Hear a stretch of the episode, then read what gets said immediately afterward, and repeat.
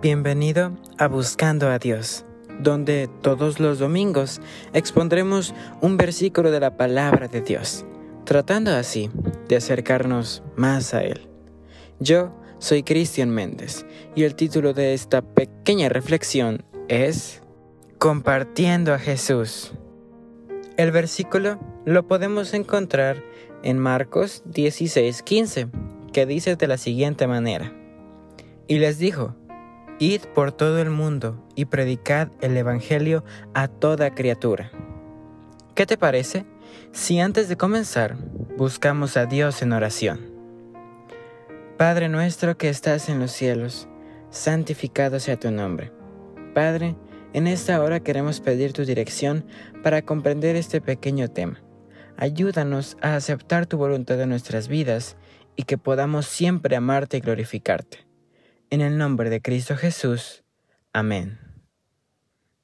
En esta tierra, Jesús sufrió un sinfín de dolores, pues no únicamente sufrió el dolor de la cruz, sino que también experimentó el sufrimiento por los pecados de todos los seres humanos que han existido y alguna vez existirán.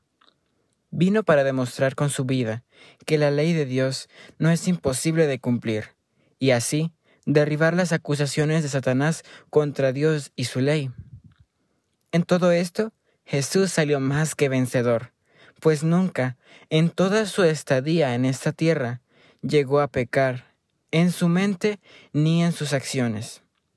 Él siempre demostró que era el Hijo de Dios en todo lo que decía y hacía, y revelaba su divinidad.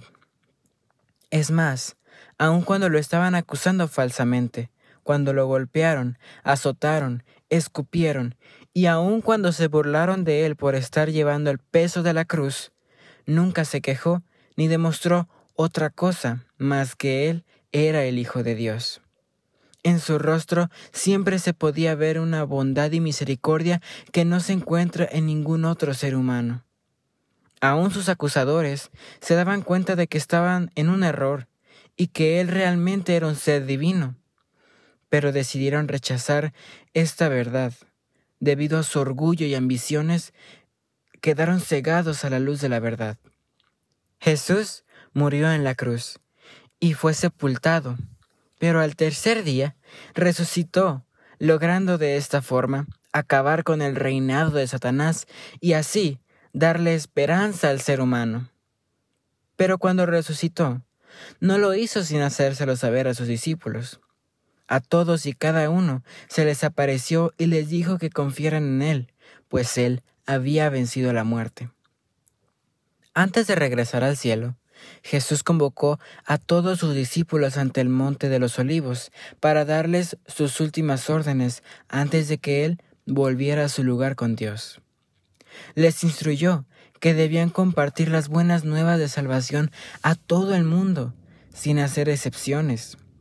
El mensaje debía ser compartido a todos los seres humanos, pues Él había muerto por la salvación de toda la humanidad había muerto por cada uno de los seres humanos que van a existir y existieron en esta tierra.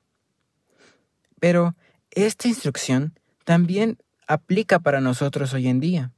Jesús quiere que, una vez que lo hayamos aceptado como nuestro Señor y Salvador, atraigamos a otras personas a Él.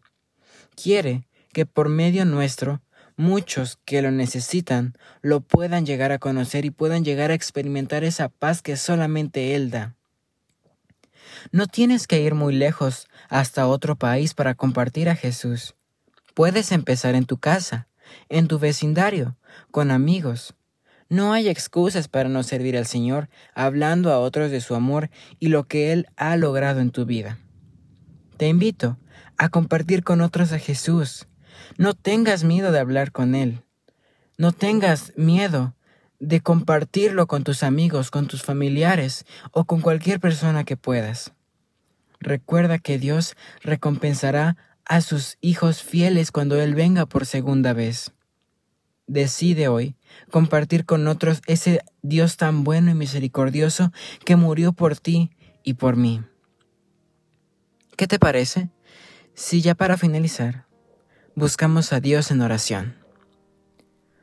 Padre nuestro que estás en los cielos, santificado sea tu nombre. Señor, gracias por tu amor y tu misericordia. Gracias porque nos amas, porque estás siempre a nuestro lado y porque podemos confiar en ti. En esta hora queremos pedirte que nos ayudes a compartir con otros de tu amor. Ayúdanos a no tener miedo al que dirán ni tener pena. Danos la fe y la fuerza que necesitamos para poder hablar a otros de ti. Quédate a nuestro lado en el nombre de Cristo Jesús. Amén. Gracias por haberme acompañado en esta ocasión. Espero que esta pequeña reflexión haya podido ser de bendición para tu vida.